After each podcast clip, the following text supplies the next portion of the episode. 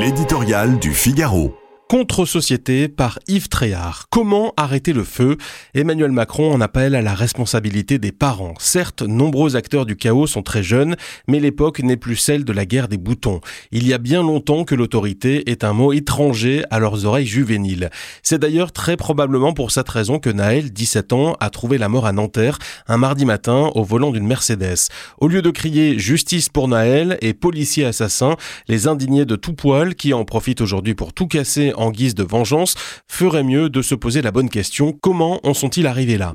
On entend à l'envie que c'est la pauvreté, l'indifférence des pouvoirs publics, les cités ghettos, les ratés de l'intégration qui expliquent la révolte.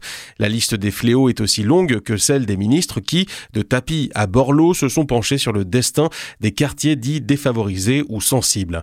Depuis 40 ans, selon la Cour des comptes, 10 milliards d'euros y sont pourtant dépensés bon an mal an, euh, sans compter l'argent de la rénovation urbaine, de quoi faire pâlir les habitants relégués dans des déserts ruraux. Une somme non négligeable donc, mais pour quel résultat? Le spectacle donné ces dernières heures est remis en scène à intervalles réguliers depuis des décennies. Oui, lorsque les bénéficiaires de ces aides publiques brûlent l'école, le gymnase, la salle des fêtes, la mairie, le centre médico-social, en plus bien sûr du commissariat et de la gare. Les millionnaires du football passés par là et qui ont pu s'en sortir devraient s'en souvenir.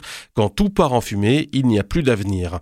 C'est dire si la solution n'est pas dans les milliards déboursés, encore moins aujourd'hui qu'hier, car au fil du temps et à de laisser faire de la puissance publique, c'est une contre-société qui s'est développée loin des principes communs d'autorité, de respect, de mérite et d'ordre.